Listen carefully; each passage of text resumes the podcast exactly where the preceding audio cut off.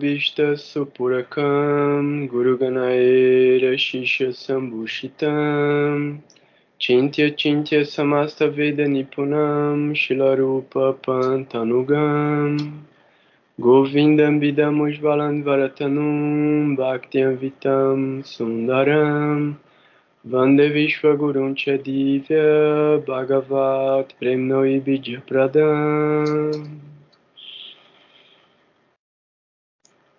Vanchakalpatarubhyascha kirpasindhubhya eva cha patitanam pavanebhyo vaishnavebhyo namo namaha ॐ अज्ञानन्तिमिरन्दस्य ज्ञानज्ञानं शलाकया शशुरुं मिलितं येन तस्मै श्रीगुरवे नमः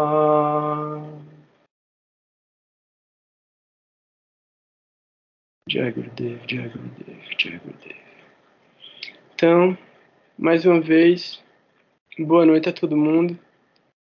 Fico muito feliz que a gente está aqui, uma oportunidade incrível para para trazer temas elevados, né, para conversar sobre o conhecimento que pode trazer a liberdade para nossa alma.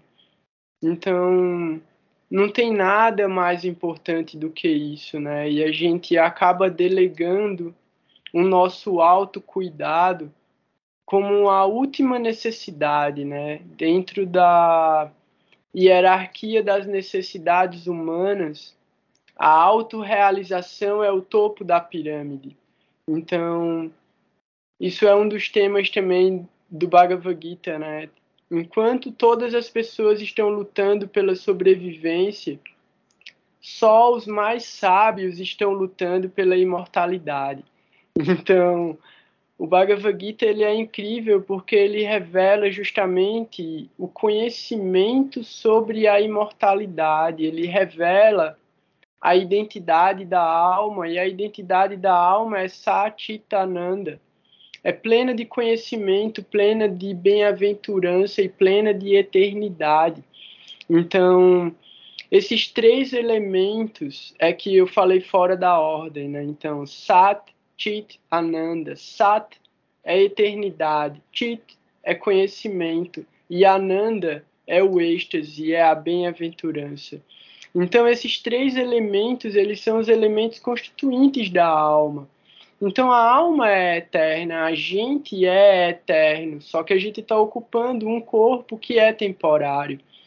Então todo esse conhecimento, que para quem já estuda um pouco, entende que é um conhecimento básico sobre, sobre si mesmo, sobre a própria existência.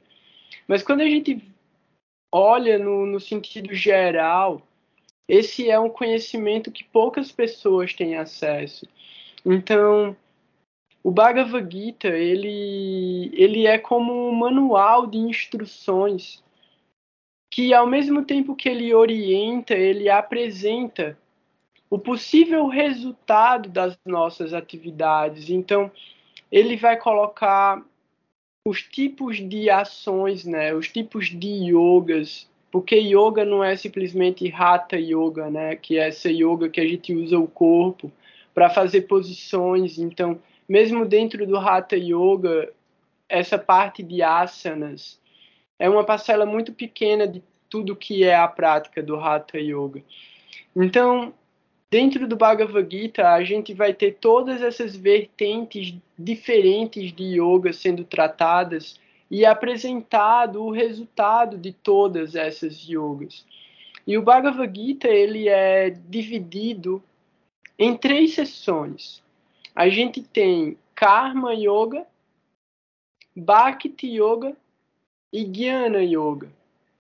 Uma das explicações para isso é que Bhakti Yoga está escondido no meio do Bhagavad Gita. Então você começa observando através da ação, Karma Yoga, e você termina através do conhecimento, Jnana Yoga mas é em Bhakti Yoga que a gente alcança a autorrealização e a meta última do conhecimento transcendental. Mas uma das coisas importantes que eu tinha colocado como um, um dos tópicos para falar hoje é o seguinte: existem diferentes escolas filosóficas praticamente antagônicas que utilizam o Bhagavad Gita como uma fonte de conhecimento e uma fonte de respaldo, porque o Bhagavad Gita é conhecido como uma escritura infalível. Então, o argumento do Bhagavad Gita ele pode derrotar qualquer concepção, porque ele já traz a síntese, é a extração, é o néctar do conhecimento transcendental. Então, várias vertentes filosóficas diferentes tentam se justificar através do Bhagavad Gita e conseguem. Mas é aí onde entra o processo de desenvolvimento filosófico da ontologia do conhecimento védico. Porque através de tese, antítese e síntese, essa filosofia ela foi evoluindo e chegou na concepção de Sri Chaitanya Mahaprabhu, que ele é o fundador dessa corrente que chegou até a gente e chega até a gente agora, através do Sri Chaitanya Sarasvati Mati, mas originalmente ela foi determinada através de Mahaprabhu, isso no século XV, ele vem um pouquinho antes de 1500, é 1480 e pouco, mais ou menos. E ele traz a mais refinada concepção filosófica que foi capaz de derrotar todas as outras vertentes da Índia.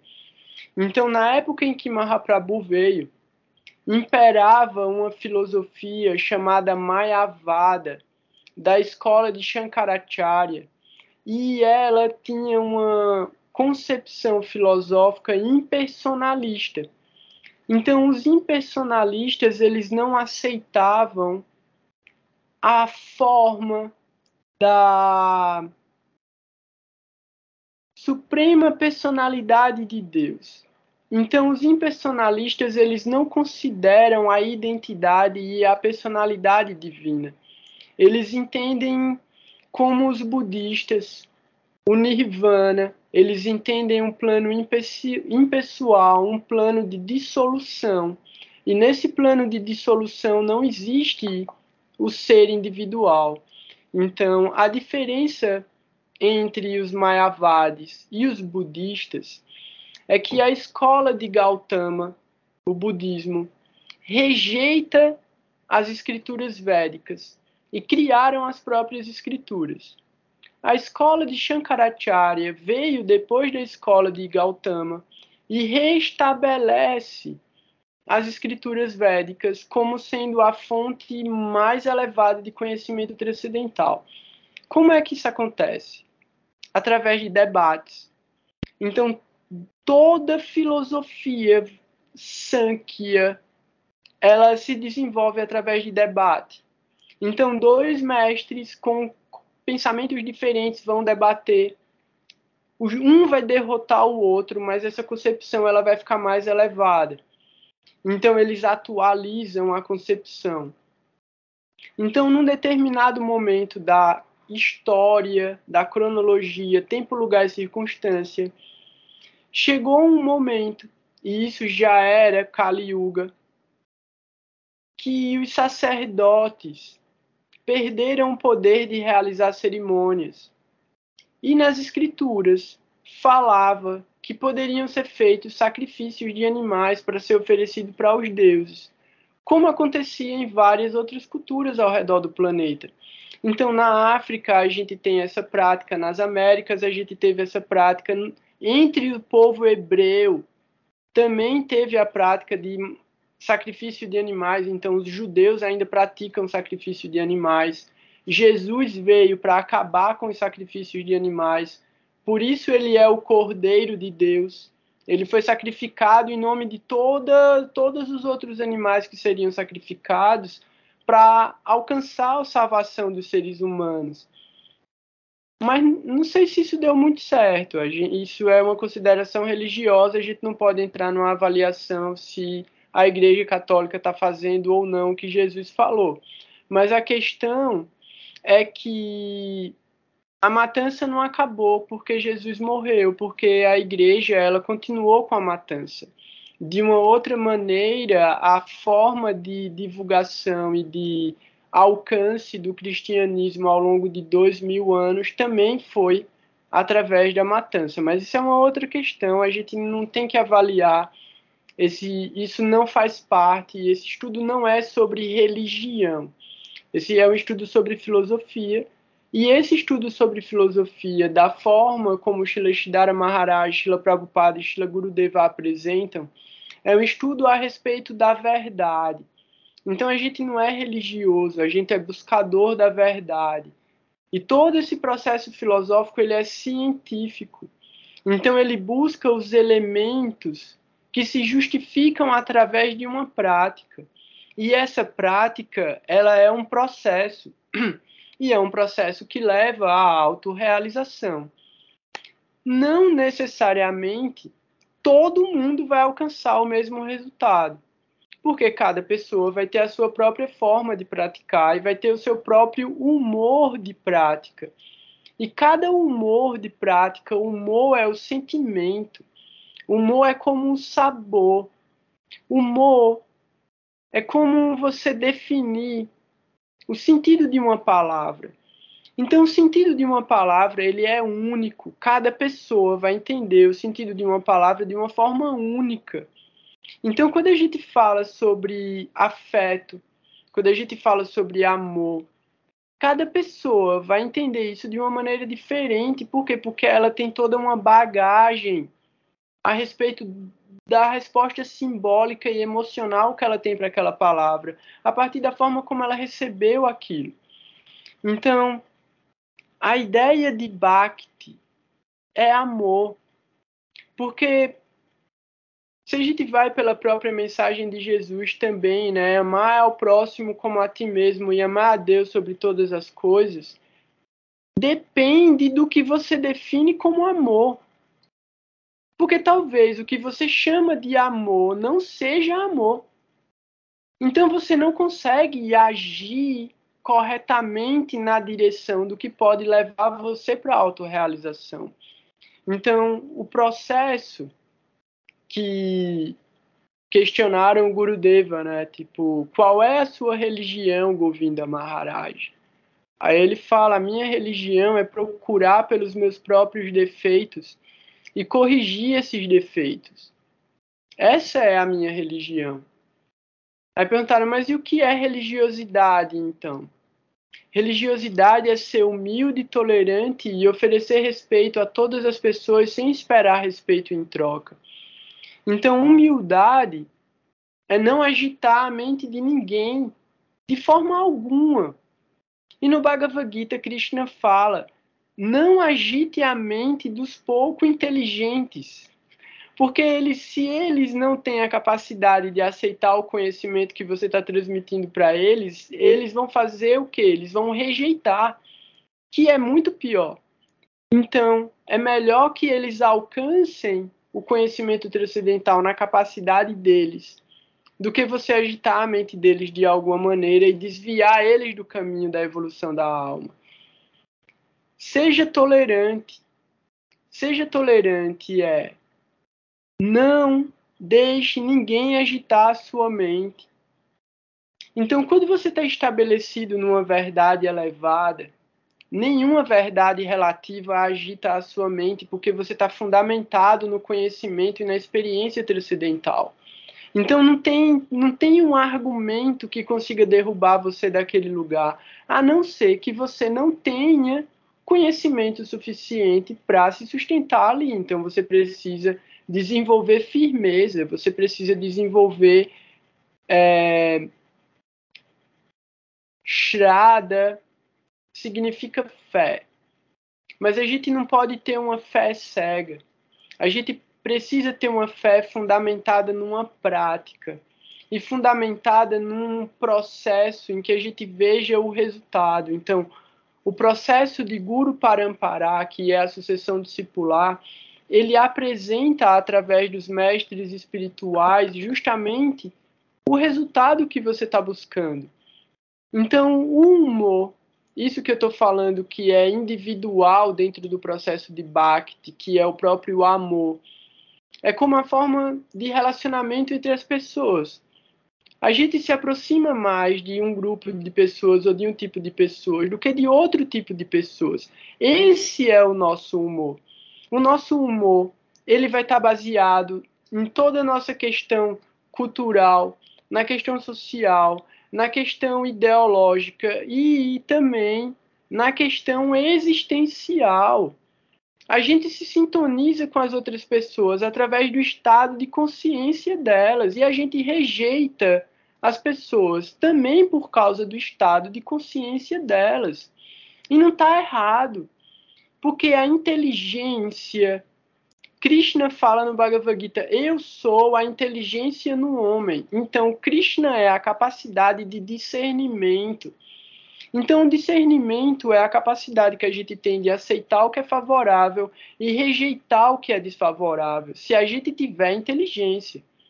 Porque se a gente não tiver inteligência, a gente vai ser controlado pelos nossos sentidos. E a ideia, um outro exemplo, né? Eu só estou trazendo pontos aleatórios do Bhagavad Gita para ver se surgem já perguntas e aí eu vou trazer as comparações. Krishna que é o personagem principal da história de todos os universos. Ele é o quadrigário, ele é o carroceiro do. O que acontece? Acho que a, todo mundo já viu aqueles filmes de gladiadores, né? Que tinha uma carruagem e aí nessa carruagem tinha um cara que ia com arco e flecha, com tipo com armas e um outro cara ia puxando os cavalos. Então isso é uma quadriga. Então Krishna é o quadrigário de Arjuna. Arjuna é esse guerreiro que vai lutar. E o Bhagavad Gita, eu vou trazer mais contexto histórico disso ainda. O Bhagavad Gita, ele se passa exatamente no momento em que essa batalha vai começar. Então eu tô, eu tô trazendo um recorte que dentro de tempo e espaço durou meia hora. O Bhagavad Gita inteiro é meia hora de Krishna trocando ideia com Arjuna ali, enquanto os caras estão tipo tocando as cornetas para começar a matar uns aos outros. Então assim, é um momento extremamente tenso, é um momento extremamente circunstancial, é um momento crucial que vai definir todo o processo histórico que chega até a gente hoje, né? Então assim é incrível porque tudo estava sob o controle de Krishna. Mas ele deixa a história acontecer e ele faz de conta que ele está ali como um personagem secundário. Mas justamente Krishna revela todo o conhecimento transcendental mais refinado para Arjuna nessa meia hora antes da batalha começar. E é interessante porque, já trazendo uma ideia de avaliações de correntes filosóficas, uma corrente filosófica impersonalista que acabou trazendo esse pensamento para o Ocidente através da teosofia da escola da Madame Blavatsky, é Humberto Roden, Humberto Roden, acho que é Humberto Roden. Ele tem uma tradução do Bhagavad Gita e nessa tradução ele traz uma interpretação de que fala sobre o corpo, fala sobre o homem, fala sobre a existência do homem. Essa alegoria não está completamente errada, mas só que ele ignora o fato de que isso é uma realidade histórica. Então Humberto Roden ele não não não fala do Bhagavad Gita como um fenômeno histórico, ele fala como um fenômeno tipo filosófico. como uma história que foi criada. E isso não é verdade, porque a Batalha de Kurukshetra aconteceu mesmo. Tem o sítio arqueológico, tem todos os vestígios arqueológicos de que isso realmente aconteceu. E aí, Humberto Roden fala: Arjuna é a mente. Então, Arjuna é o, o ser que age no mundo, é o ego. Krishna é a consciência. Krishna é essa inteligência que gera o discernimento. Krishna é o superego. E os cavalos, que são cinco cavalos, são os sentidos, que funcionam como o id, funcionam como um inconsciente, puxando a gente para nossa própria destruição e para nossa própria degradação, para que a gente gere cada vez mais karma e fique cada vez mais preso nesse mundo. Então, o Bhagavad Gita é uma narrativa de Krishna como a consciência, a inteligência, controlando os cinco sentidos, para que essa mente, para que essa pessoa, para que essa identidade atravesse o campo de batalha que é a vida e consiga sair daí vitorioso. Então, sim, a interpretação do Berto Roden não está errada de um ponto de vista subjetivo, mas a gente vai avaliar o Bhagavad Gita da forma como ele é, e aí é como o Prabhupada fala, o Bhagavad Gita como ele é. Então a gente tem dois principais Bhagavad Gitas. A gente tem o Bhagavad Gita de Srila Prabhupada, que é esse, o Bhagavad Gita como ele é, que foi o que Prabhupada lançou nos Estados Unidos quando ele levou a consciência de Krishna para lá. Então esse Bhagavad Gita ele é um, muito bom para fazer um estudo verso por verso, palavra por palavra. Então dá para você estudar o sânscrito, dá para você estudar a construção gramatical da tradução que está sendo feita, e todos os versos de Prabhupada são comentados. Mas Prabhupada tinha um objetivo específico, que era educar as pessoas dentro da cultura védica, dentro da cultura Vaishnava, e formar famílias e devotos conscientes de Krishna. Então, o objetivo de Prabhupada era muito claro, ele queria educar as pessoas. Então, o Bhagavad Gita de Prabhupada, ele é grande, ele é denso, ele é pesado. Prabhupada, ele é pesado. Ele vai apertar a mente das pessoas para que elas entendam o nível de ilusão que a sociedade ocidental e materialista está envolvido. O trabalho de Prabhupada foi um trabalho extremamente árduo e difícil de dinamitar a sociedade ocidental, que é completamente egóica e voltada para a satisfação dos sentidos, para poder dar oportunidade para que essa geração que é a gente agora já viesse amaciado e com as ferramentas cognitivas apropriadas para absorver esse conhecimento. Então, o Bhagavad Gita de Srila Sridhara Maharaj, que é o tesouro oculto do doce absoluto, que é o que a gente vai ler e estudar, ele é mais poético. Apenas alguns versos de alguns capítulos são comentados, porque Srila Sridhara Maharaj ele quer trazer uma afinação mais apropriada para o espírito de devoção. Então, o processo que Prabhupada trouxe, a ISKCON, significa Sociedade Internacional para a Consciência de Krishna, uma sociedade. A proposta de Shila Sridhara Maharaj é um processo individual, voluntário e amoroso. Você não precisa de sociedade, você não precisa nem mostrar o que você está fazendo. Ninguém precisa saber que você é um devoto. Por isso que isso não é uma religião, isso é uma prática, isso é um exercício. Isso é um exercício de buscar internamente pela própria verdade e pela própria identidade, que é Siddhadeha, a identidade da nossa alma. Então é muito importante que quando a gente vai fazer o estudo de uma escritura sagrada, a gente além de buscar uma tradução apropriada de uma corrente fidedigna, ter uma orientação apropriada. Então, eu não sou a orientação apropriada, mas eu recebi orientação apropriada. Eu não vou inventar nada da minha cabeça. Eu vou transmitir o conhecimento que eu recebi. E esse conhecimento que eu recebi, ele está dentro do tesouro oculto do doce absoluto e ele está dentro do Bhagavad Gita como ele é. Então a gente vai passar entre essas duas escrituras na medida que a gente precisar aprofundar dentro de algum verso.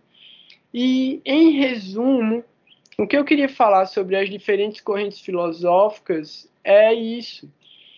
A gente pode procurar pela palavra, né, pelo termo, pela expressão, pelo título, Bhagavad Gita, e encontrar centenas de traduções e interpretações diferentes, centenas.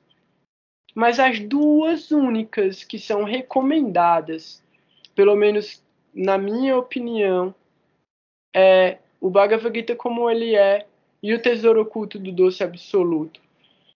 Ontologicamente, não há diferença entre essas duas versões.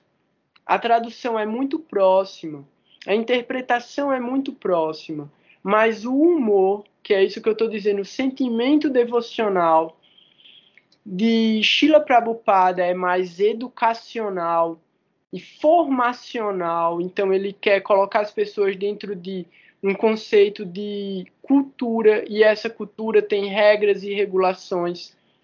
E Shila Sridhara Maharaj ele já leva para um grau mais elevado, que é um grau em que você consegue acessar esse conhecimento transcendental através do seu coração, através do seu amor e através da sua devoção.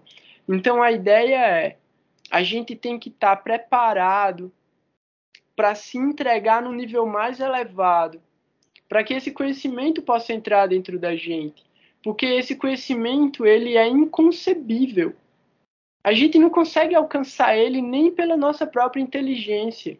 Mas se a gente tiver amor, devoção, ele brota dentro do coração da gente. Então, outro dia eu já falei sobre isso, né? O desejo sincero. O desejo sincero revela o conhecimento. E quando você se alinha dentro dessa frequência, é como se você tivesse recebido uma, uma senha de uma, de uma rede de Wi-Fi.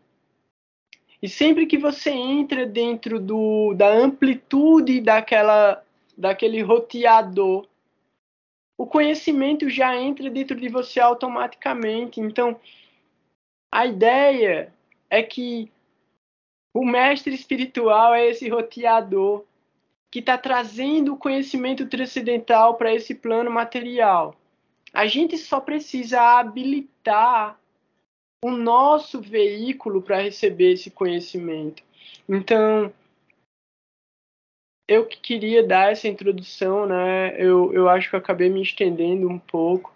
Não sei se chegaram mais algumas pessoas aqui, eu não sei se alguém quer fazer alguma pergunta já. Eu tinha copiado a introdução, né, o prefácio, coloquei no grupo. Mas eu acho que eu não preciso ler o prefácio. Já está lá. É, é isso, como eu falei, né? Gurudeva trazendo essa, essas diferentes formas pelas quais o Bhagavad Gita ele foi interpretado, né? Trazendo esses mestres que extraíram o conhecimento e distribuíram o conhecimento do Bhagavad Gita. Uma outra coisa interessante também é sobre gêneros literários. Eu falei se alguém queria fazer uma pergunta e continuei falando. Alguém quer fazer uma pergunta? Tem uma funçãozinha de levantar a mão. Então, se alguém levantar a mão, vai aparecer para mim aqui uma mãozinha levantada, aí dá para fazer pergunta. Então, alguém quiser, pode levantar a mão.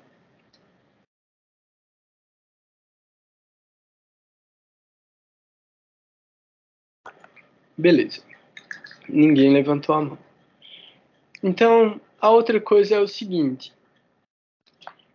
dentro da literatura indiana existem diferentes categorias. Então, quando a gente fala Vedas, as escrituras védicas, escritura védica é igual ao hinduísmo. Não existe da forma como as pessoas falam. Então, assim, hinduísmo são os 100 milhões de religiões diferentes que tem dentro da Índia e todo mundo chama de hinduísmo. Então, tipo, não existe hinduísmo. Existe, tipo, a Índia. Dentro da Índia tem um monte de coisa. Da mesma forma, os Vedas. As pessoas acham que tudo que foi escrito na Índia são os Vedas. E não, não é verdade. Existem quatro Vedas. Ayurveda, Samaveda, Rigveda e Atharva Veda. Esses quatro Vedas foram escritos por Vyasa, Veda Vyasa, Vyasadeva. Então, Vyasadeva, depois que ele escreveu os quatro Vedas, que falam sobre todos os tipos de rituais possíveis, fala sobre todos os tipos de filosofias e de pensamentos possíveis, fala sobre toda estrutura de regras e regulações, as leis possíveis e fala sobre as primeiras formas e configurações de entendimento do corpo e das medicinas possível. Beleza.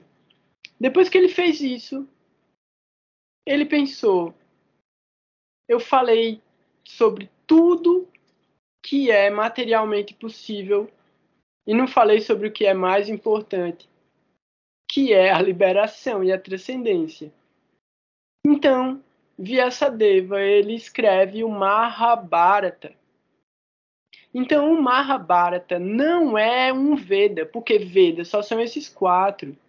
O Mahabharata é um Purana. Mas várias correntes filosóficas consideram o Mahabharata como o quinto Veda. Não são todas, mas alguns mestres, algumas grandes personalidades consideram o Mahabharata como o quinto Veda. Mas ele não é o quinto Veda. O Mahabharata é um Purana. O Ramayana, que é a história de Ramachandra, é aquele que tem a história de Hanuman, que é aquele macaco. E também é um Purana. O Ramayana também é um Purana. Tem o Shiva Purana, que fala sobre a história, né, a posição do Senhor Shiva. Então vão ter vários Puranas. É dito que existem 108 Puranas principais. Esses Puranas são muito extensos. Estilo o Mahabharata, eu acho que são Putz, eu não sei se são 300 mil versos, 400 mil versos, é uma coisa muito grande. E aí, dessas grandes escrituras que são os Puranas, existem as Upanishads.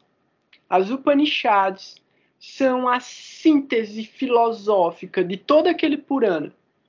Então existem também 108 Upanishads principais. Então, do Bhagavad Gita, o, o Bhagavad Gita é uma Upanishad do Bhagavat Purana, que é o Srimad Bhagavatam.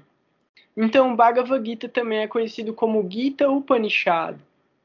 Sendo que, justamente, o conhecimento contido dentro do Bhagavad Gita já foi revelado em outras situações no passado, porque esse conhecimento é chamado de Sanatana Dharma. Então ele é eterno dentro da criação dos universos e ele é transmitido todo o tempo por diferentes formas e potências divinas para que as pessoas pudessem ter a possibilidade de se liberar. Então, uma alegoria muito interessante, e eu acho ela pesada, mas ela é muito interessante. Eu vou falar ela resumidamente também, porque ela tem muitas nuances dentro dela que poderia criar uma estrutura de pensamento muito complexa. É como uma prisão. Então a gente imagina que a gente está dentro de uma prisão e a gente não tem nenhuma esperança de sair dessa prisão. Praticamente todo mundo que está dentro dessa prisão é perpétua. Por quê? Porque essas pessoas não buscam pelo conhecimento da liberdade da prisão. Então é uma prisão que acabou se transformando num, num hotel, num shopping, num lugar onde as pessoas vivem e acham que está tudo bem. Só que está todo mundo preso dentro da sua cela, dentro dessa prisão. E existem pessoas melhores e pessoas piores posicionadas dentro dessa prisão. Sendo que existe um agente externo que quer libertar as pessoas que estão dentro dessa prisão. Esse agente externo, ele trabalha como um advogado e ele vai assessorar as pessoas que de alguma maneira procurarem por ele. Então, dentro dessa prisão, é possível que alguma pessoa entenda ou tenha percebido o processo de que algumas pessoas acabam desenvolvendo e saem dessa prisão e elas procuram por esse processo e elas acham esse agente que vai conseguir dar para elas a possibilidade de sair de dentro dessa prisão. A gente entende esse agente externo novamente como o guru. E esse guru ele está dizendo qual é a metodologia que você pode desenvolver dentro dessa prisão para sair da prisão. A gente não está procurando por uma posição dentro da prisão. Eu não quero virar o chefe de uma facção da prisão. Eu não quero virar o chefe do pavilhão da prisão. Eu não quero virar o matador da prisão. Eu não quero virar o guarda da prisão. Eu não quero virar o diretor da prisão, o cozinheiro, a lavadeira. Eu não quero virar um agente administrativo dessa prisão. Eu quero sair da prisão. Se a gente tiver isso na cabeça da gente, as coisas começam a acontecer. Um dos pensamentos mais válidos da filosofia, mesmo no sentido impersonalista, é entender que esse mundo não é favorável para a alma. Shristara Maharaj fala: o meio ambiente é sempre favorável para a evolução da alma. Então, de uma certa maneira, isso é quase uma piada para dizer o meio ambiente ele vai ficar tão desconfortável para você que você vai querer sair dele. Mas isso é bom. Então, na medida em que a gente desenvolve, isso é natural, na medida em que a gente desenvolve gosto pela transcendência, a gente desenvolve aversão ou desapego desses sentidos materiais e dessa relação com a matéria grosseira. Isso já é um, para um praticante avançado, né? Então a gente vai ter diferentes etapas dentro da nossa prática espiritual.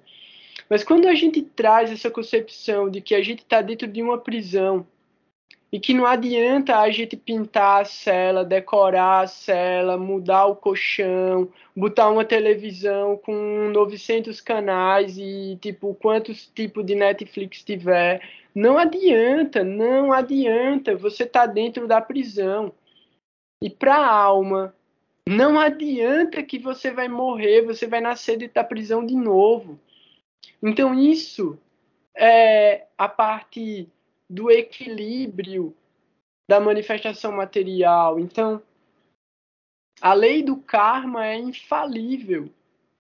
Não há nenhuma ação que não gere reação igual em sentido contrário. Então, tudo o que é, tipo, a gente passou e a gente continua passando né, momentos muito difíceis em relação à nossa capacidade cognitiva. E é impressionante que desde o final da Segunda Guerra Mundial, ao invés da inteligência humana continuar avançando como ela vinha avançando, ela começou a declinar. E a gente está num dos piores patamares de consciente de inteligência da história da humanidade, assim. E vai piorar, né? Então, a gente tem que entender que é uma benção, uma benção desejar conhecimento. Então, assim, a gente está aqui agora 10 pessoas, possivelmente que aumente ou diminua nos próximos encontros, não sei também estatisticamente o que vai acontecer, mas a gente vai continuar com esse estudo. Mas a ideia é que poucas pessoas se interessam pelo conhecimento transcendental, que é como eu falei, dentro da hierarquia das necessidades humanas, a autorrealização está no topo da pirâmide. Então a maioria das pessoas está tentando simplesmente sobreviver. E aí é uma coisa que é muito interessante também. Prabhupada ele pegava muito pesado porque ele queria chacoalhar as pessoas, né? O Gurudeva ele era muito doce para fazer da forma como o Prabhupada fez Prabhupada, ele ele precisou agir com muita rigidez e com muita austeridade para poder trazer. E aí é muito louco isso, né? Porque de, de uma certa maneira, praticamente todo mundo já ouviu falar de Hare Krishna. E muita gente tem uma ideia equivocada de Hare Krishna, porque é muito baseado nos filmes, é muito baseado naqueles devotos que estão na rua vendendo incenso, vendendo livro, e acaba sendo uma coisa muito superficial. Mesmo isso que Prabhupada fez, de dar uma concepção muito superficial a respeito da consciência de Krishna, ainda assim é uma misericórdia. Porque as pessoas, quando veem um devoto, as pessoas, quando ouvem o nome de Krishna, todas as pessoas que pegaram algum daqueles livrinhos lá, todas elas se beneficiaram de alguma maneira, criando marcadores kármicos positivos para as próximas vidas delas, ou até mesmo trazendo bons auspícios para essa vida. Então, foi Madhusudana Maharaj que estava falando outro dia sobre isso, e aí eu acabei lembrando agora da história do Búvana também. O Búvana, como eu estava falando antes da gente começar a gravar, ele morava em Nova York, ele trabalhava no restaurante, ele era bem jovem, eu acho que ele devia ter no máximo uns 20 anos, eu acho que ele nem tinha uns 20 anos, devia ser menos. E o Búvana trabalhava nesse restaurante e um dia ele foi colocar o lixo para fora e ele achou um Bhagavad Gita no lixo. Um Bhagavad Gita de Prabhupada. Ele achou um Bhagavad Gita de Prabhupada no lixo. O Bhagavad Gita como ele é. Ele pegou esse livro, jogou o lixo fora, pegou esse livro e levou para ler. Ele viu o endereço que tinha no livro e foi encontrar Shila Prabhupada porque Prabhupada já tinha um lugarzinho que ele se encontrava e se reunia com os devotos e eu não vou lembrar em inglês como é, mas a tradução em português do que tinha na, na fachada eram presentes inigualáveis. Prabhupada, quando chegou nos Estados Unidos, ele não tinha onde dormir, ele, ele ficou praticamente como um mendigo. Ele dormia na casa de alguns indianos que dava um lugarzinho para ele dormir ali, e aí todo dia ele ia para o Central Park cantar, e aí ele ia no porto e queria ir embora de volta para a Índia, e voltava, e ia de novo para o Central Park, e nisso ele foi fazendo amizades, conhecendo pessoas, e de repente ele já tinha alguns devotos ali junto dele, querendo auxiliar e ajudar ele, e esses devotos alugaram uma loja para ele, uma, uma lojinha que era uma loja de uma loja de bugigangas. E quando eles levaram para Bupada lá, aí eles disseram para Bupada, agora a gente vai mudar toda essa fachada, vamos tipo mudar a placa e tal. Aí Prabhupada olhou, aí ele fez não, pode deixar do jeito que tá. Eu acho que essa fachada é muito apropriada. Aí tava escrito na placa lá, né? Presentes inigualáveis. Então, Prabhupada teve a sacada ainda de entender qualquer pessoa que entrar aqui vai receber um presente inigualável. Deixa essa fachada aí, não mexe na fachada, deixa do jeito que tá. E o Bhuvana foi nesse lugar, né? O Bhuvana chegou nessa lojinha de Prabhupada e conheceu os devotos ali começou a prática toda ali. É muito muito interessante, né? Muito incrível, porque outros indianos já tinham ido para os Estados Unidos antes de Prabhupada e estavam falando sobre a filosofia indiana, né? E muitos deles, a maioria deles, né, foi pregar para as pessoas mais ricas dos Estados Unidos. Então, os caras estavam em Manhattan, os caras estavam, tipo, na Quinta Avenida, tipo, o Aurobindo, o. Como é o nome? Eu falei outro dia sobre ele. Ele também. Ele pregava na Europa para a sociedade científica. Tinha o Rama, Rama Krishna, tinham vários filósofos, né? Vivekananda, Vivekananda, o Paramahansa Yogananda, tipo, eles já estavam chegando na, nos Estados Unidos, só que eles pregavam para as pessoas que tinham muito poder aquisitivo.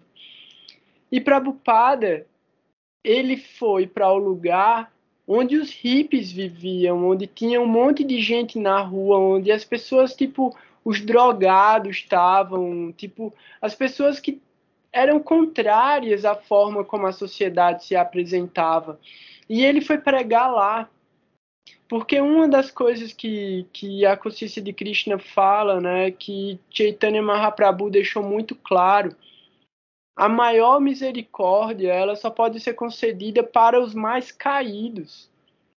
Então, para quem acha que está numa posição elevada, não acha que precisa de misericórdia. A misericórdia é para os mais caídos.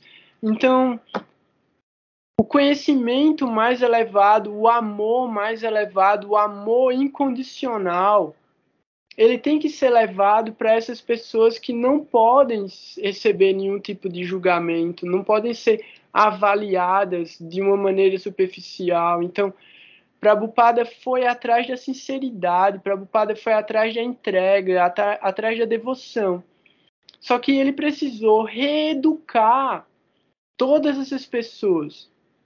Então ele trouxe de uma maneira mais rígida a consciência de Krishna e fez muito bem, porque deu os parâmetros para o que a gente pode pregar hoje. Prabhupada, ele é o maior dessa forma, né, tradutor das escrituras Vaishnavas para o Ocidente.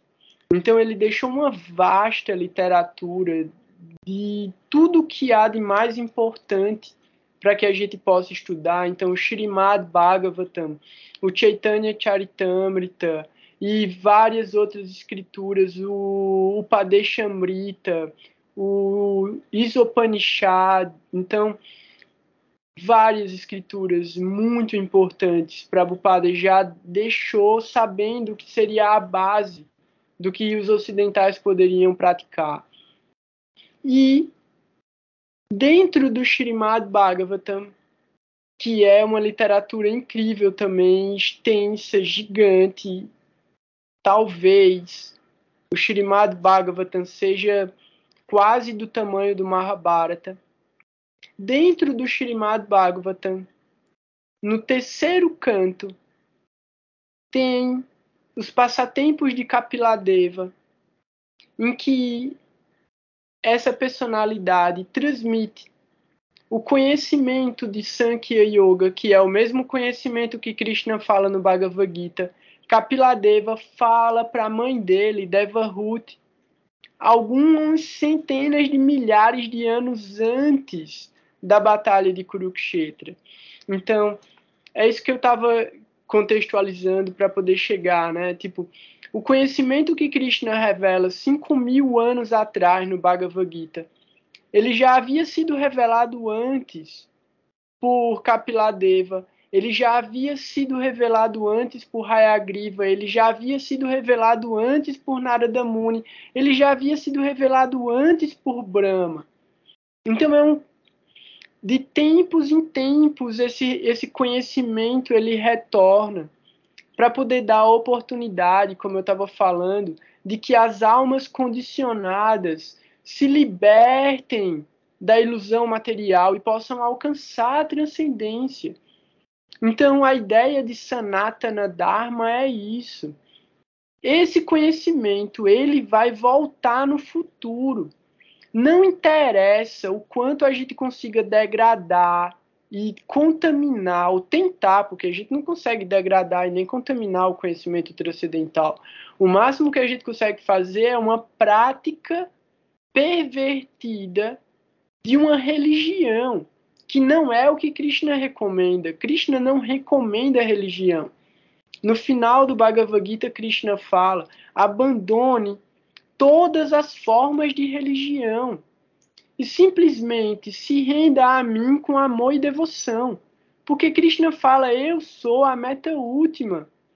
Se você virar meu amigo, você vai comigo para o plano mais elevado da transcendência. Essa é a verdade última que Krishna está transmitindo para Arjuna, de que Deus é o nosso melhor amigo. Ele não está longe, ele não é inalcançável.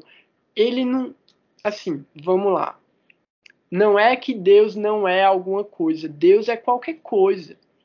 O que você quiser que Deus seja, ele vai ser aquilo, de acordo com a sua limitação de entender Deus. Quando a gente procura, através das escrituras e através dos mestres, entender Deus, a gente está tentando ir num conhecimento que é além no, da nossa experiência. Então, a única coisa que pode fazer a gente evoluir de verdade é se alguém que está numa plataforma mais elevada puxar a gente para lá, porque a gente não sobe sozinho.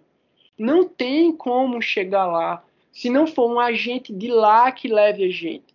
Então, assim, a ideia é que de todas as possíveis e infinitas formas concebíveis e inconcebíveis, tintia a tintia, concebíveis e inconcebíveis, de todas as formas concebíveis e inconcebíveis do que pode ser a divindade, a identidade da suprema personalidade de Deus é Krishna.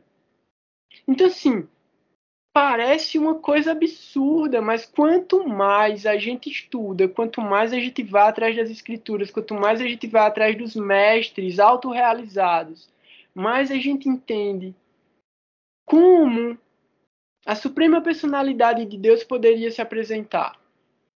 Então, assim, a gente vai ter Deus como um grande rei, Deus como uma forma barbuda sentada num trono, jogando raio no mundo e fazendo desgraça e matando o povo porque é tudo pecador. Isso é uma forma de Deus, existe. Zeus existe. Odin existe. Os deuses egípcios existem, todos os deuses o nome do grupo é Buvanas.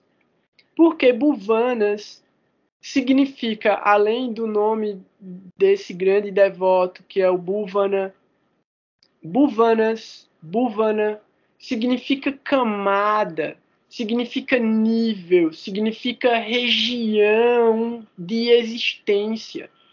Então, a nossa consciência, por causa da frequência que ela vibra, ela se manifesta no mundo tridimensional, que é onde a gente está. Se a gente muda o estado de consciência para uma plataforma mais sutil, a gente não ocupa mais esse corpo material, a gente vai para um corpo astral, a gente vai para um corpo de luz, para um corpo de consciência mais sutil. Isso é outro Bhuvana. Então existe um mantra que é chamado de Brahma Gayatri ou Gayatri Mantra. Existem vários Gayatris, centenas, milhares de Gayatris, porque Gayatri é um formato, é um formato, é, uma, é um formato poético de colocar versos. Então, tudo que tem essa estrutura gramatical, essa estrutura poética é chamado de Gayatri. Então, tem o Brahma Gayatri, que é o mais poderoso de todos os Gayatris. Numa das linhas do Brahma Gayatri está escrito Om Bur Burva Swaha. Então, isso está falando sobre camadas. A camada Bur a camada Burva e todas as outras camadas Swaha. Então, todas essas camadas são camadas onde a nossa consciência se manifesta numa plataforma transcendental, numa plataforma sutil. E a última dessas plataformas é Goloka Vrindavana. E aí isso a gente alcança através de um processo filosófico de questionamento. Por quê? Quais são as qualidades últimas que a gente busca. Beleza, amor, afeto, ternura, doçura, bondade. Quando a gente procura as qualidades de Deus, as mais elevadas, as, as mais. Não sei, não tenho, não tenho uma palavra para definir o, o status das qualidades de Deus. Então, quando a gente pensa Deus é justiça, Deus é fiel, você está dando determinado tipo de qualidade para Deus e se relacionando com Deus daquela maneira. Quando a gente pensa Krishna, Krishna é o receptáculo máximo de todas as mais elevadas qualidades que existem. Então, é toda doçura, toda ternura, todo amor, todo afeto, toda bondade, todo prazer está contido dentro dessa forma de Deus. Então, ela é a suprema personalidade de Deus por causa dessas qualidades. Isso foi não é porque foi debatido filosoficamente que isso foi estabelecido. Isso é a verdade que foi alcançada pelos sábios é possível, talvez, um outro avatar não está nas escrituras que vai vir esse outro avatar, então acho difícil que ele venha.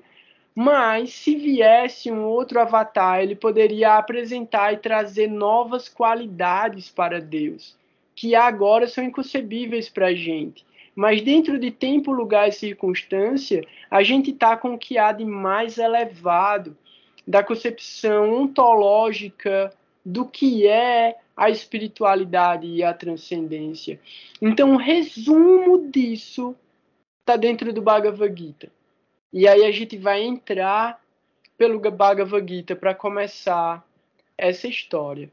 Então, tem os personagens, eu queria trazer algum, algum o básico dos personagens também. Eu acho que agora já dá para alguém ter dúvida então, se alguém tiver alguma dúvida e quiser falar, pode levantar a mão, pode ligar o microfone, pode falar alguma coisa. Nada? Era pra gente conversar, galera, não eu ficar falando sozinho aqui.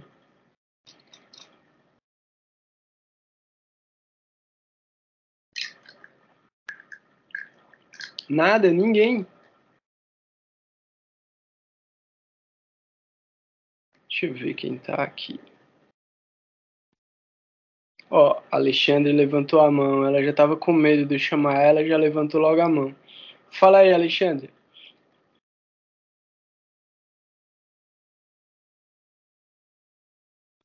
E eu acho que não. Agora. Foi? Foi. Ah, beleza. É que você tá falando de coisas que são conceituais, então é meio que muito. Vai para linha do óbvio, entendeu? Não dá para. Aí não, não, não, gera. Não, não dá, não dá para ter dúvida ainda. Beleza. Fica tranquilo. Pelo menos para mim tá sendo assim até agora. Pronto. Então tá bom. Vamos nessa. Então é o seguinte. Eu não vou contar a história agora toda porque também é impossível contar agora a história toda do Mahabharata. E assim, o Mahabharata É um livro muito legal que dá para todo mundo ler. Depois eu posso até compartilhar uma versão do Mahabharata em PDF no grupo, porque o Mahabharata ele dá o contexto histórico. Então, dentro do contexto histórico, a gente tem uma família. E dentro dessa família, a gente tem três irmãos. Tem um irmão mais velho, que deveria ser o rei, que é Pandu. Pandu. A gente tem um outro irmão, que se chama Dhritarashtra. E a gente tem um outro irmão, que se chama Vidura.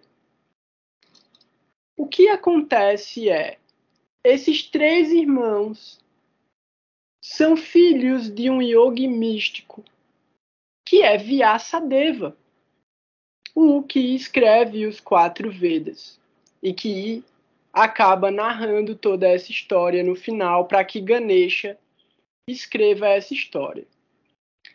Por que isso acontece? Porque o rei não tinha, não conseguia ter filhos. Então ele chama Vyasadeva para que Vyasadeva dê filhos para ele. Beleza. Sendo que Vyasadeva era um yogi místico. Ele vivia na floresta, ele era um cara completamente desapegado dessas coisas. É... Como é que fala? A respeito de aparência, sabe? Tipo, ele não era um cara que ia se apresentar como um cara engomadinho e bonitinho e arrumadinho e aparecer lá para o rei e tal. O cara era um yogi místico. Ele estava na floresta, ele tinha a prática espiritual dele. Então, quando ele chega lá e ele encontra com as rainhas, automaticamente as rainhas rejeitam ele porque elas estavam tipo com o rei, elas estavam tipo tendo maior acesso ao que havia de mais sofisticado. Elas eram as rainhas do rei mais poderoso do planeta, o governante do mundo inteiro. Elas eram as rainhas do governante do planeta. E de repente elas encontram com um yogi místico que vai dar filhos para elas. Elas rejeitam aquele yogi místico. Só que elas não podem rejeitar a vontade do rei, porque o rei precisa de filhos para poder deixar o reino. Então, a primeira rainha vai com Vyasadeva, só que ela fica muito agitada, fica meio que em estado de pânico, a pressão dela cai e ela fica pálida e o filho dela nasce pálido. Por isso o nome dele é Pando. Pando significa pálido ou branco. Então o filho dessa rainha é Pando.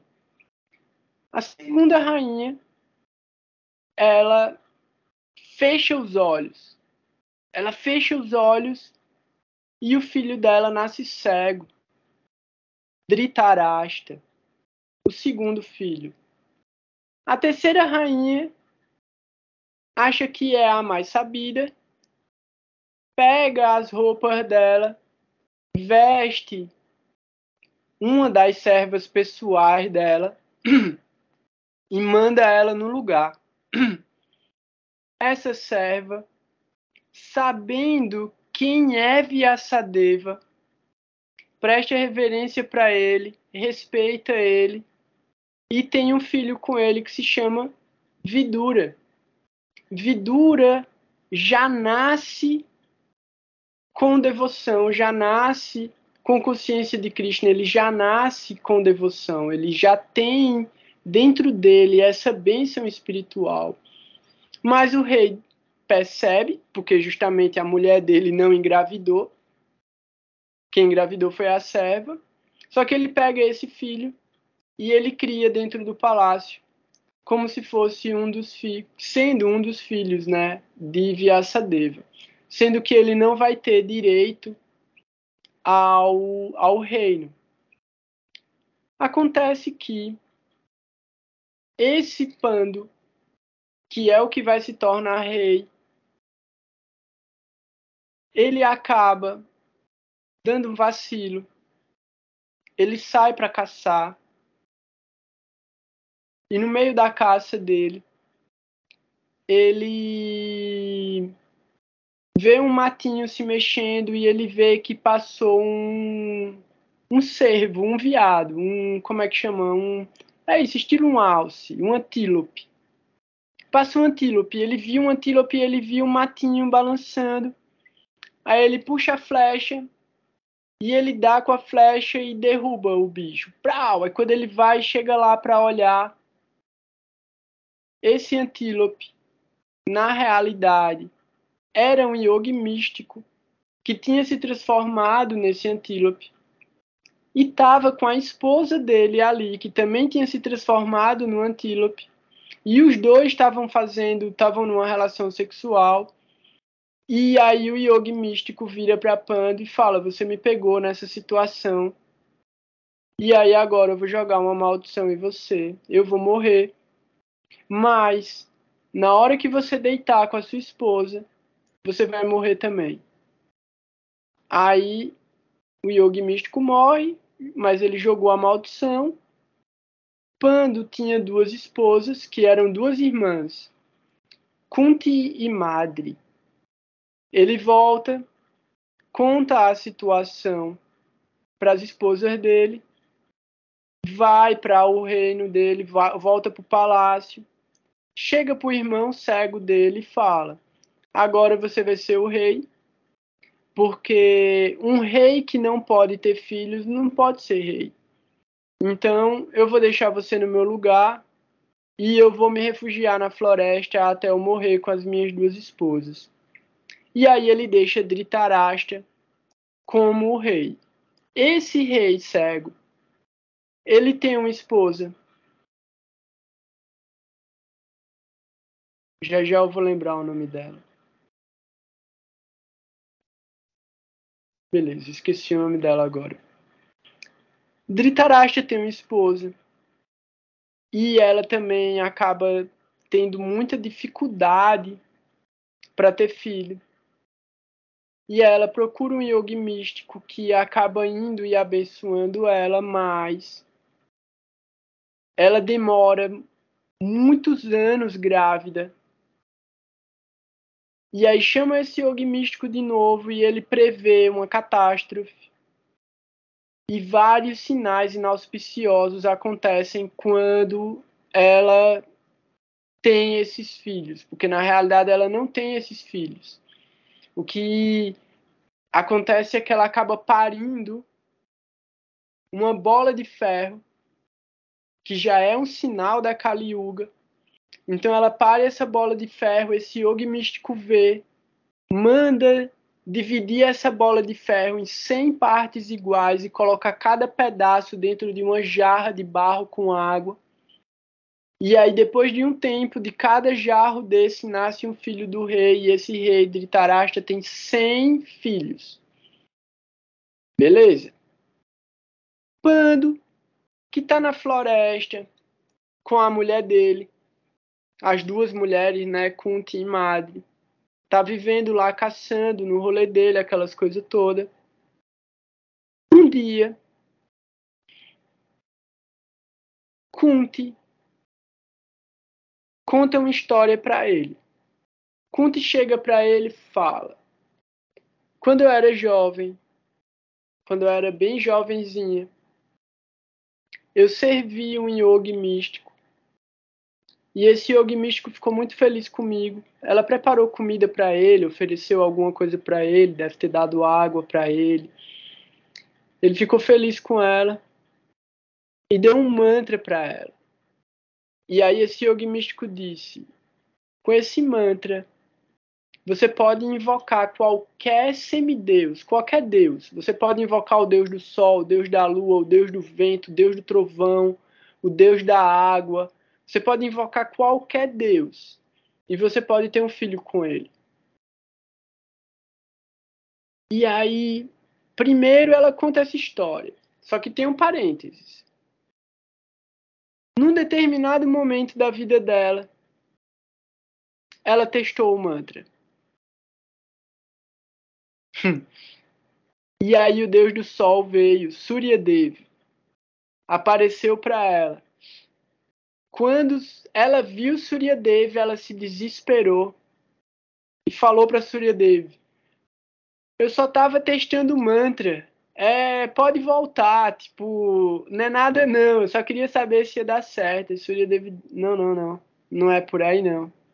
Agora eu já tô aqui e vamos andar com essa história. Então, ela acaba engravidando misticamente. E, como ela não era casada, ela precisa se livrar dessa criança. Então é engraçado porque eu acho que é.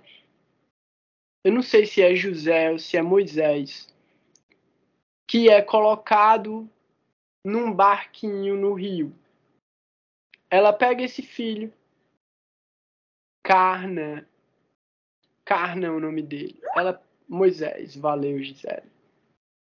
Ela pega Carna, coloca numa, num barquinho e coloca no rio, entrega o filho para o rio. E aí esse rio conduz esse barquinho até o lugar onde vivia um ferreiro solitário, um ferreiro viúvo. E esse ferreiro acha esse barquinho.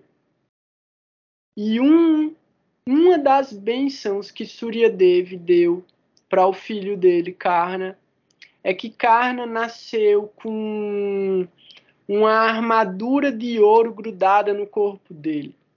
Quando o Ferreiro viu aquilo, ele achou aquilo já impressionante, né? Ele, cara, que doideira, né? E aí ele cria essa criança, e essa criança, a vida inteira, vai apresentando poderes sobrenaturais, até que mais pra frente na história do Mahabharata ele vai aparecer e vai virar uma treta isso aí. Eu vou contar mais pra frente essa história. Então, Kunti Devi sabia que esse mantra ia funcionar, ela fala para Pando: Pando, se você quer tanto ter filho, eu posso invocar um Deus e ter um filho com ele e você vai ter seu descendente. Aí a irmã, madre, fala: pô, dá esse mantra para mim também, velho. Aí o que é que elas fazem? Kunti invoca três deuses, três vezes e Madre invoca uma vez. Kunti invoca Indra, Dharma, Indra, Dharma e Vaio. Indra é o pai de Arjuna, Dharma é o pai de Yudhishthira e Vaio é o pai de Bima. E Madre invoca os Ashwin Kumaras, que são os gêmeos. E ela tem dois filhos, que são os gêmeos, Nakula e Saradeva. Até aí, beleza. Eles estavam lá vivendo na floresta, tudo certo, com, com os filhos e tal. De repente, um dia, madre, madre, madre, Madre tá tomando banho no rio. E Pando saiu para caçar. Coincidentemente ou não, ele chega no lugar onde ela tá tomando banho. E aí ele fica espiando ela, espiando ela ali e tal. A mente dele começa a ficar agitada. Ele chega, se aproxima dela, ele já estava tomado pela luxúria. Ela tenta dissuadir ele, ela tenta dizer: Pando, você vai morrer, você vai morrer, você vai morrer, você não pode, você vai morrer, você vai morrer. Ele fala: Vai, tudo bem se eu morrer. E aí ele morre. e aí Pando morre, Pando não consegue se controlar, ele se entrega e morre. E aí Madre vai e fala para Kunti.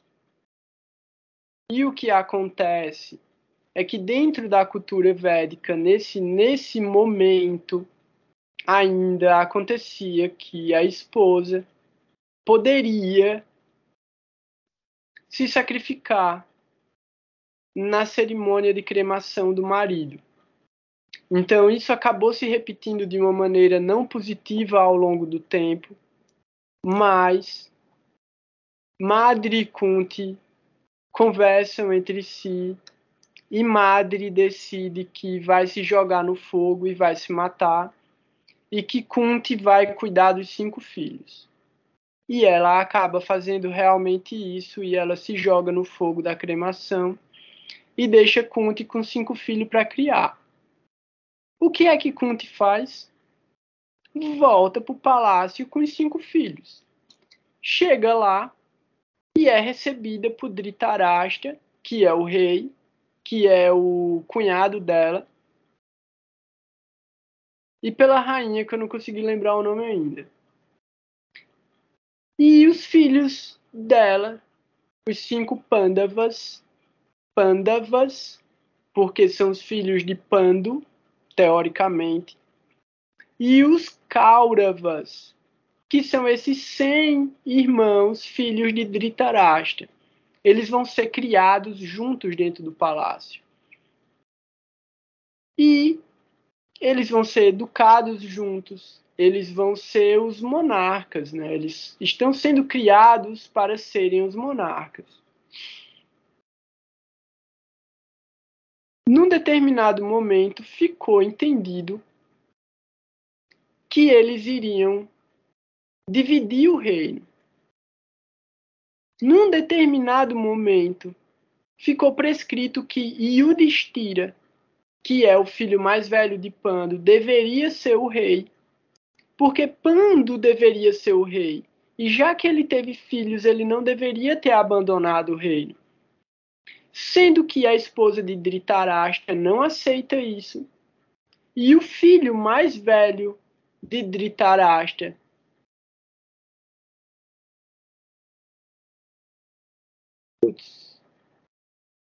Duryodhana Duryodhana, o filho mais velho de Dhritarashtra, ele não quer saber dos Pandavas, ele não quer dar o reino para os Pandavas e eles tentam negociar para que eles dividissem o reino e os Pandavas tivessem um reino para cuidar. E essa situação vai ficando cada vez mais complicada, cada vez mais complicada. Os Kauravas tentam matar os Pandavas várias vezes. E é aí onde entra Krishna. Krishna é um primo deles. Krishna é parente dos Kauravas e dos Pandavas. Krishna, ele nasceu numa outra cidade próxima desse rolê, que ele nasceu em Mathura, mas foi criado em Vrindavana. E isso tudo é perto de Delhi. O lugar da guerra, que é o campo de Kurukshetra, é perto de Nova Delhi também. Então, Krishna, nesse momento, ele já é o rei de Mathura. Porque o que acontece também é uma outra treta com Krishna. O pai e a mãe de Krishna foram aprisionados pelo rei de Mathura, que é Kamsa. Kamsa é irmão da mãe de Krishna, então Kamsa é tio de Krishna, ele era o rei. E aí ele foi amaldiçoado de que ele seria morto pelo filho da irmã. E aí tem toda uma história que eu vou contar também na sequência, mas resumindo a história, Krishna matou Kansa e se torna rei. E ele é amigo dos Pandavas, principalmente de Arjuna, e ele vai interceder favoravelmente para os Pandavas ao longo da história. Porque os Pandavas são religiosos, os Pandavas são dármicos, eles agem de acordo com o propósito. E os Kauravas, eles têm instintos e desejos que são materialistas e demoníacos.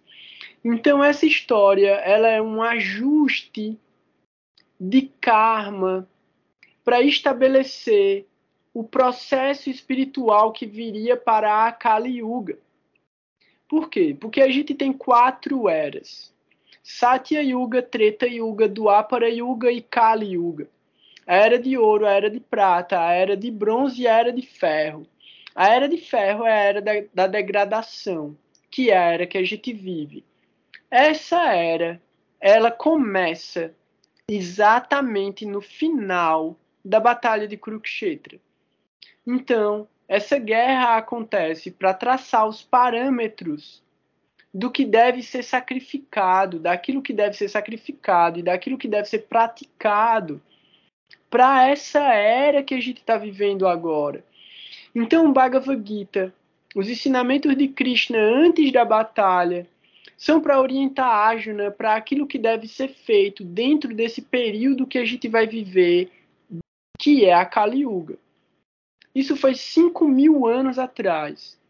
Então, 4.500 anos depois disso, que é 500 anos atrás, Chaitanya Mahaprabhu veio, ele nasceu nesse mundo para restabelecer o processo que foi deixado por Krishna ajustado a tempo, lugar e circunstância.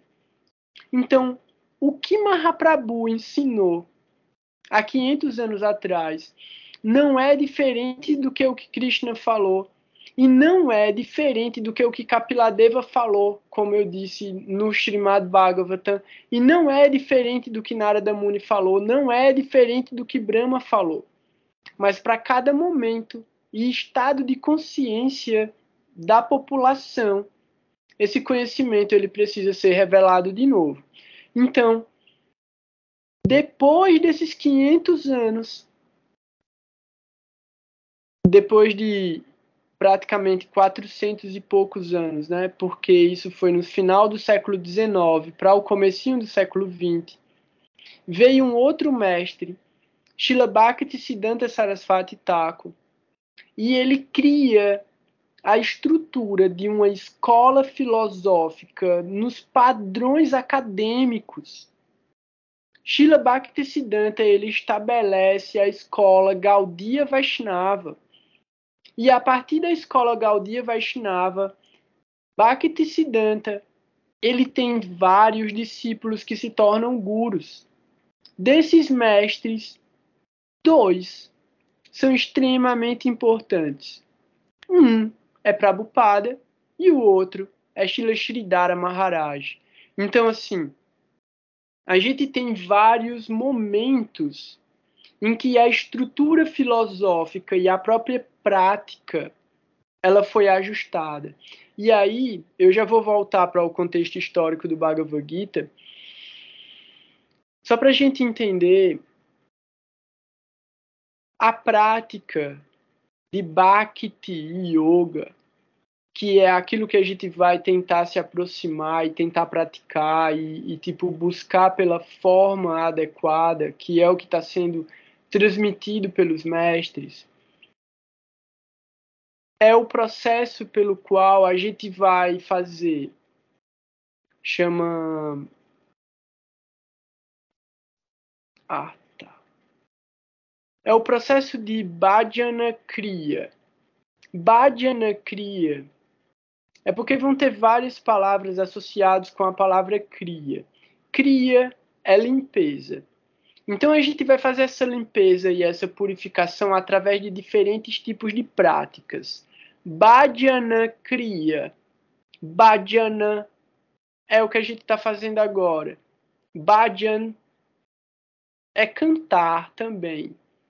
Então existem bhajans, que são canções que falam sobre sentimentos e histórias.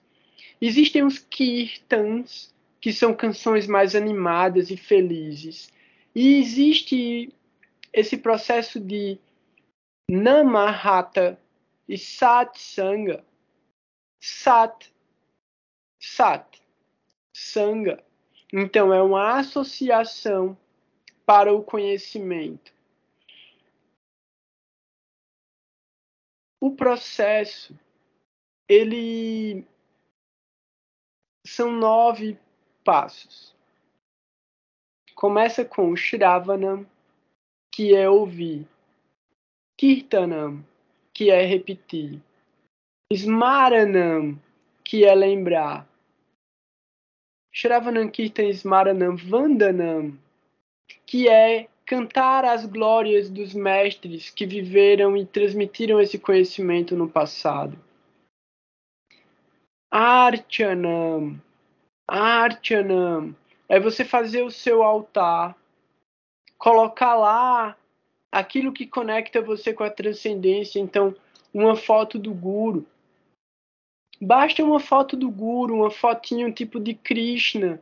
Se você tipo tá no lila de ainda se conectar com, com os deuses controladores, então Ganesha, Shiva, as Navadurgas, tipo, aquilo que for acessível para você, pode ser uma santa, pode ser um anjo, pode ser eu não acho legal o crucifixo, porque o crucifixo é uma representação de sofrimento, de dor, de sacrifício. Então eu acho que Jesus não ia querer ser lembrado pela cruz. Eu acho que o maior exemplo que a cruz transmite é o medo que a gente tem de praticar a nossa espiritualidade e ser crucificado como Jesus. E a orientação de Jesus é especificamente pega tua cruz e me segue. Então, quando a gente entende a forma pela qual a gente pode desenvolver a nossa espiritualidade, é um sacrifício. A gente precisa se auto-sacrificar também para poder auto-sacrificar a ideia do ego, sacrificar a falsa identidade, uma das, uma das principais concepções é que para conhecer a si mesmo e a verdade sobre si mesmo é necessário esquecer aquilo que a gente acha que a gente é. Então, Shravana Kirtana Smarana Vandana Archanam Pada Sevanam. A gente precisa servir os servos de Deus porque servindo os servos de Deus, a gente adquire as qualidades que esses servos possuem. Então, a gente vai ter tempo para se aprofundar ainda dentro desses processos, dessas ideias, desses conceitos. Eu acho que a gente já se estendeu bastante também a hora aqui. É legal que para a próxima semana todo mundo comece lendo o Bhagavad Gita, leia a introdução, leia o prefácio leia o primeiro capítulo. Eu coloquei o Bhagavad Gita de Prabhupada também no grupo, então quem quiser ler a introdução de Prabhupada é incrível, é incrível. Leia a introdução, leia o prefácio de Prabhupada, é sensacional. E aí a gente vai ter bastante conteúdo e bastante dúvida, eu acho já, para a semana que vem. E na semana que vem aí eu posso continuar com a história dos Pandavas dentro do palácio ainda, sendo ajudados por Krishna, e aí a gente já chega no comecinho para falar sobre o campo de batalha, que já é o primeiro capítulo do Bhagavad Gita. Boa noite todo mundo. Eu vou colocar a canção para rolar. Boa noite, galera.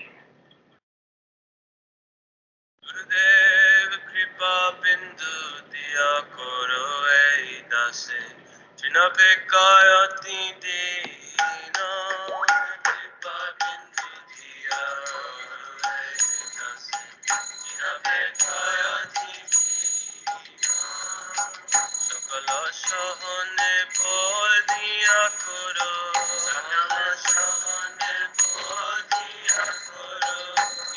জামানে শ্রীহীন জামানে সকলে সম্মান করিতে যত ঝড়।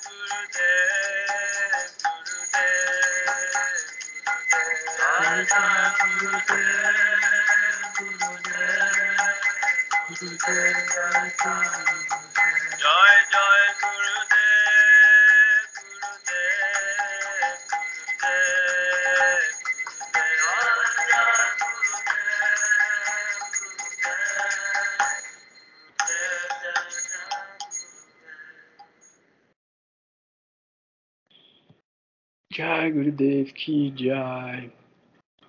Até mais, galera. Um abração para todo mundo.